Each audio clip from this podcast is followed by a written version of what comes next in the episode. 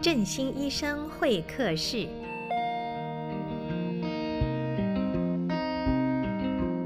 各位朋友，大家好，我是振兴医院神经外科钟子超医师。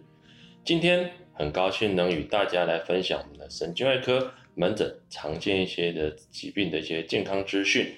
常常门诊的时候会有病患在询问，我颈部疼痛的时候怎么办？啊，如果门诊又遇到诊所转介过来的已经跟病患提到手术了，通常病患就会很紧张的来询问我们医生，到底什么样的手术才适合自己病患自己本身。以往颈部的疼痛通常会比下背部的疼痛少见，但是随着电子产品的普及以及工作环境的原因，每年颈部的疼痛病人数有逐年上升的情形，而且慢慢有一些年轻化的趋势，全世界。仍然有上百万的人有着颈部疼痛的困扰，虽然大部分的颈部疼痛会自己的好转，但是全球十几亿的人口当中，有超过三分之一的人至少有持续三个月的一些颈部的物理性的疼痛。所以，当您的颈部疼痛有合并下列的情形的时候，可能就要需要进一步的求助的医生的检查和治疗。第一，有神经学上的一些病变或缺失时。像一些手脚无力或一些感觉丧失的情形，可能表示一些神经功能有受到一些影响或压迫，需要做进一步的检查与治疗。第二，如果颈部的持续疼痛合并有一些发烧、畏寒、胃口不好、体重减轻、恶心呕吐的情形，可能也要进一步协请医生的一些协助与检查。当然，很多颈部的疼痛，大部分是跟我们的颈部的肌肉扭伤。发炎所引起的，当然也有少部分是我们的颈椎的结构退化所造成的症状。所以来讲，我们在这里就先我们依我们的常见一些颈部疼痛的症状来做一些讨论。第一种叫做急性的颈部疼痛，大部分的急性的颈部疼痛是我们的肌肉扭伤或肌肉的肌腱的受伤所造成的，大部分也是来自于我们急性的外力冲击，像一些突然的发生车祸的意外事故。或是意外的伤害，或者是我们的姿势睡姿不良所造成的扭到脖子、肌肉拉伤所造成的。大部分这种轻微的肌肉肌腱拉伤会在数天或者一周内呢自动好转，只需要保守治疗，像一些冷热敷啊，或是一些药物的治疗，或是一些物理复健的治疗就可以改善。可是如果这种的颈部疼痛持续啊两个礼拜以上到三个月以上，而且如果又合并一些上肢的疼痛或肢体的麻木的情形，可能表示可能颈椎结构有些不正常的情形，需要做进一步的检查。第二大类来讲叫做慢性的颈部疼痛，慢性的颈部疼痛就要合并分开，有一些其他疾病来做一个讨论。第一种就是你的颈部的疼痛又有合并一些肩膀、手臂的疼痛，这种来讲往往是由我们的颈椎椎盘突出。或是颈椎的神经孔狭窄所造成的这种疼痛，有可能突然发生，或者是经过一段时间慢慢的产生。如果合并了我们的肩膀、手的麻木的时候，我们就会依据这种疼痛的情形，还有压迫的情形来做一些讨论。当然，大部分这种合并上肢的疼痛的时候，还是可以采取比较相对保守，像之前提到的一些药物的一些治疗，或者是一些物理的复健。就会改善。可是，如果真的治疗六到十二周以上，如果仍然无效的时候，可能就要真的就要考虑做一些手术的治疗。而这种情形来讲，颈椎椎盘突出是我们这种颈肩疼痛所最常见的原因。通常往往也会因为我们的咳嗽、打喷嚏，造成我们的颈椎椎盘往后正后方或是侧边突出，压迫到我们的神经根所引起的症状。当然，这些症状来讲，也可以让我们医生来做个定位的参考。举例来说，像我们的颈椎第二节神经根压迫的时候，常常也会产生我们的大拇指一些麻木的情形。当然，这种的四分之一的颈椎椎盘突出病患，除了麻之外，当然还会合并有一些感觉丧失的情形。有三分之一的颈椎的椎盘突出病人，还会合并有肌肉无力的情形。所以，有产生这些神经症状的时候，当然就要进一步协请医生呢，做进一步的一些身体检查评估，或是安排进一步的 X 光甚至核磁共振的检查。第二种来讲，就是我们可能会做一些动作而诱发我们的脖子疼痛。这些疼痛造成原因，通常是我们的颈椎神经孔狭窄所引起的疼痛所造成的。这种有可能进展会有好几年的慢慢的发展，而且会有一些特定的姿势所造成的。这种的原因通常是来自于我们的颈椎关节退化。当然，这种情形大部分也是可以采取保守治疗为主，除非当然疼痛如果不能忍受，或者是我们的神经功能如果有受到影响。可能才要考虑做一些手术，那这种来讲的症状来讲，通常会因为我们的神经孔狭窄之后，一边的神经根被压迫之后，慢慢进展到我们的一些脖子疼痛，或者是一些上肢疼痛的一些情形。第三种的情形，如果你的疼痛又开始产生一些肢体行动不便，这种疼痛来讲，通常会从颈部慢慢延伸到肩膀，然后到上背。有时候会一阵一阵的刺痛，然后还伴随着我们的手脚行动不方便，甚至一些精细的动作比较差的时候，就要考虑试试我们的颈椎的狭窄所造成的脊髓神经的压迫。脊髓神经的压迫久了，就会产生脊髓神经的病变。这种是一些深层阶段性的一些疼痛，跟一般的神经根所造压迫的的疼痛比较不一样，它比较不会尖锐。也比较不会定位出我们疼痛位置，所以来讲，如果产生这种压迫所造成的肢体无力的时候，真的就要考虑啊，是不是要做手术才办法改善这种压迫的一些情形。第四种来讲，就会跟着我们的时间有关系的颈部的疼痛。有些病患常常抱怨，哎，为什么我清晨起床的时候，或者活动活动之后，这些症状疼痛就会开始一些缓解？这些因为。病患来讲，通常也会比较喜欢温暖的一些环境，而且通常这些病患又有合并一些膝盖或是关节一些退化的情形，所以这种的退化就有可能来自于说一些颈椎关节退化所造成的疼痛。这种疼痛当然也比较好发在六十岁以上的老人，这种大部分也可以采取比较保守的治疗所造成的改善。而这些的的疼痛来讲，当然就是因为颈椎的退化，也是常常我们讲的，就是深骨刺所造成一些关节的一些发炎。所以来讲，当然进一步当然是要做一些 X 光的检查来评估，是也会更进一步有造成脊髓神经压迫。第五种来讲，这种的疼痛，颈部的疼痛，如果是因为我们的头痛所诱发而成的，像一些紧张型的头痛，当然来讲也要同时要治疗这种。紧张型的头痛才有办法改善我们的颈部的疼痛。啊，第六种来讲，像之前介绍一些神经疼痛，第六种就属于的非神经病变所引起的一些颈部的疼痛。像有的病人有些风湿性的关节炎，它常常会发生在我们的颈椎第一节或第二节关节，而造成脖子僵硬、疼痛等等。或者是有的病人，或是肌肉软组织的病变，像一些风湿性的泛肌肉痛。或者是一些僵直性的脊椎炎，或者是纤维肌痛症，这些讲通常会有一些全身性的合并的大腿或是肩膀一些疼痛，血中发炎指数也会增加，或者是有的病患也会合并一些清晨的僵硬、疼痛、焦虑等问题，这当然就要同时间来治疗这些风湿性的一些疾病，才有办法改善他这种颈部疼痛反复的发生情形。另外一种来讲，像有的病人。外伤完产生的一些可能产生一些颈部的动脉的剥离，也会引起我们的颈部的疼痛。它当然这些疼痛还会合并我们的颈部，还有同侧的头、眼眶疼痛。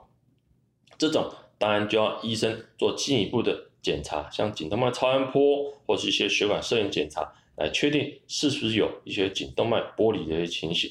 或者像有的病患一些颈部肿瘤照射完放射线之后。也会产生这种颈部疼痛，当然这种合并的疼痛常常会有一些脑神经的麻痹或是病变的情形产生，当然就要用一些其他种的药物治疗或者物理治疗，才有办法改善这种颈部的疼痛的情形。以上是我们的颈部疼痛比较常见的原因的介绍。当然大家都了解到颈部疼痛之后，大家其实最关心的就是要怎么治疗才可以改善我的一些颈部疼痛。可以让我的生活比较品质的情形。如果没有明显的神经压迫的时候，大部分还是可以比较偏保守治疗，像一些热敷或是一些止痛药物、消炎药物或一些肌肉松弛的药物的症状改善，或是可以安排一些复健、牵引等等。日常生活如果好好保养，不要过度的使用脖子在一个姿势太久，好好好做一些舒展的运动等等，就可以得到一定程度的缓解。可是，如果以上的这些症状又合并成持续的，而且加剧，或者检查完有很厉害的神经压迫的时候，可能就要开始考虑是不是需要做到手术的治疗。所以，外科医师常常会跟建议病人，如果你一些药物治疗或一些物理治疗持续如果三个月以上，你的症状不仅没有缓解，或者是症状加剧，或者真的神经一些症状有产生的时候，真的就要开始考虑手术的治疗。每个人听到手术治疗，当然会害怕，所以以下我们就来考虑，稍微介绍一下我们的手术治疗，有一些详细的情形跟大家讲介绍。一般而言，颈部的手术治疗分两种的情形，一种叫做从前面做手术，开宗明义就是从我们的脖子的正前方来做一些手术的情形。这种的情形适合在像我们单纯的颈椎椎盘突出所造成的神经压迫，就可以考虑从颈椎的前面来做个减压的目的。那这种方式啊，就包含了我们像我们的前融合手术，或者颈椎椎盘切除手术，或者骨钉骨板的固定手术，甚至像一些比较新的人工椎间盘的置入手术等等。优点当然就是因为伤口比较小，所以软组织破坏较少。所以来讲，手术完的病患产生的疼痛感其实是会非常非常轻微的，而且病患也能提早的下床活动等等。缺点来讲，就是因为手术伤口小，所以减压的情形需要做更精准的减压，所以医师来讲，当然需要的经验也比较高，相对减压结束也相对比较少。所以，而且如果你如果做到手术融合的话，当然也会增加我们的一些临近关节的退化的一些情形。另外一种情形就是从我们的颈椎的后面来做手术，俗称就是从后面开刀。一般而言来讲，如果病灶是从颈部的后面来，像一些颈椎神经的后面有一些黄韧带的钙化，或是我们的颈椎的关节的钙化所造成的神经压迫，就要考虑从我们的颈椎后面来做手术。那这些手术当然也要包含我们的椎板的切除手术，或是椎板的整形手术。或是从后面做融合手术等等，这些优点当然就可以达到最大范围的一些减压的效果，整条脊髓神经本体都可以达到连续性的减压，所以相对而言也可以处理一次多节段的一些问题。缺点当然就是伤口比较大，所以肌肉组织破坏比较多，手术后病患一般来讲都需要卧床三到四天左右，恢复期也相对比较长。而且长期而言，病患会有些脖子酸痛的问题所产生。以上是我们手术的方式来做一些比较简单的一些介绍。当然，手术做这些减压之后，需要做一些植入物的植入。以下再来做一些植入的介绍，看分析各种优缺点。像我们如果做融合手术的时候，需要用到固定的，像一些自体骨的固定，或是椎龙的固定。或者金属的骨钉骨板固定，甚至就可以是最新的是一个保留活动度的人工椎间盘的固定，这种就可以做以下的一些简单的介绍。第一种，自体骨的固定，一般而言是从本身骨盆的长骨取出一小块骨头来做我们的融合的材料。它的优点当然就是自己的骨头，所以融合度当然相对比较好。和缺点当然就会多一个伤口，所以疼痛。感染率当然会增加，所以目前一般的颈椎手术已经比较不采用这种自体骨的融合的植入。第二种叫做椎龙的植入，主要的材质包含了钛金属或者人家俗称的 PICK 材质，像聚醚醚铜的材质，或者氮金属的材质。植入的目的主要就是为了融合，所以优点当然就会比自体骨容易取得，不会增加病患额外的伤口及疼痛。融合的效果也不错，可是来讲，缺点就是因为它融合之后，它也会引起我们的邻近节，比如说上下脊椎间盘的关节活动度减少之后，增加它退化的速度，所以就会有发展成第三种的人工椎间盘的植入物，这是目前最新的这种植入。优点当然它就是像我们的椎间盘一样的仿真，所以来讲它可以有限度的活动，也可以减少我们的临近节的关节的退化的情形。缺点当然就是价格太高。一般而言，人工椎间盘的费用大概需要二十五到二十六万左右。如果年纪太大，或者是你的颈椎的关节退化程度太多的时候，其实比较不适合使用。健保局当然也考虑到这个程度，所以在一百一十年开始也有开放人工椎间盘，经由医师跟我们健保委员审查评估之后，也可以申请给付。可它还是有一些相对的限制的条件，像是严重的骨质疏松，或者是你的颈椎在第四节、第五节这个地方，可能才办法申请这种人工椎间盘的植入。所以，如果病患有这些的问题的时候，还是要跟你的医师相做讨论之后，经由医师评估之后，再跟健保局申请，再由健保局委员审查之后同意之后，可能才办法给付的条件的限制。如果经由手术这些治疗之后，当然颈椎的疼痛就可以得到一定的改善。可是所有的疾病，我们大部分还是会强调预防胜于治疗。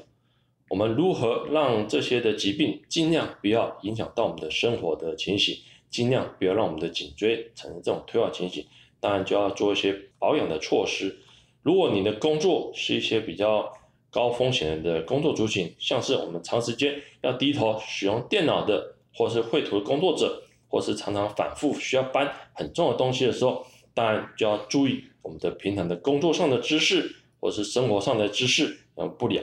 通常而言，人体的颈部啊，如果前面的弯曲啊，前曲超过二十度，或是往后仰超过五度，这种来讲就可能会产生过度的一些前曲或一些后仰的情形，就比较容易造成我们的颈椎的疾病的退化。或者当我们的颈部啊长时间处于一个不动的姿势，造成了肌肉一直处于一个紧绷的姿势的时候，就会影响到我们的血液循环，而导致我们的肌肉容易疲劳。而产生这种酸痛，所以来讲，我们平常来讲就要尽量避免这种固定的姿势太久，这种的肌肉疲劳而产生的酸痛。如果闲暇之余，当然还是会鼓励各位听众有做一些固定的运动的习惯，因为运动可以强化我们的肌肉的力量，改善我们的体能，增加我们的血液循环，而减少这些肌肉产生疲劳、疼痛的情形。以上来讲是针对我们的颈部的一些疼痛，做一些简单的健康资讯，跟各位听众分享。谢谢各位听众的收听。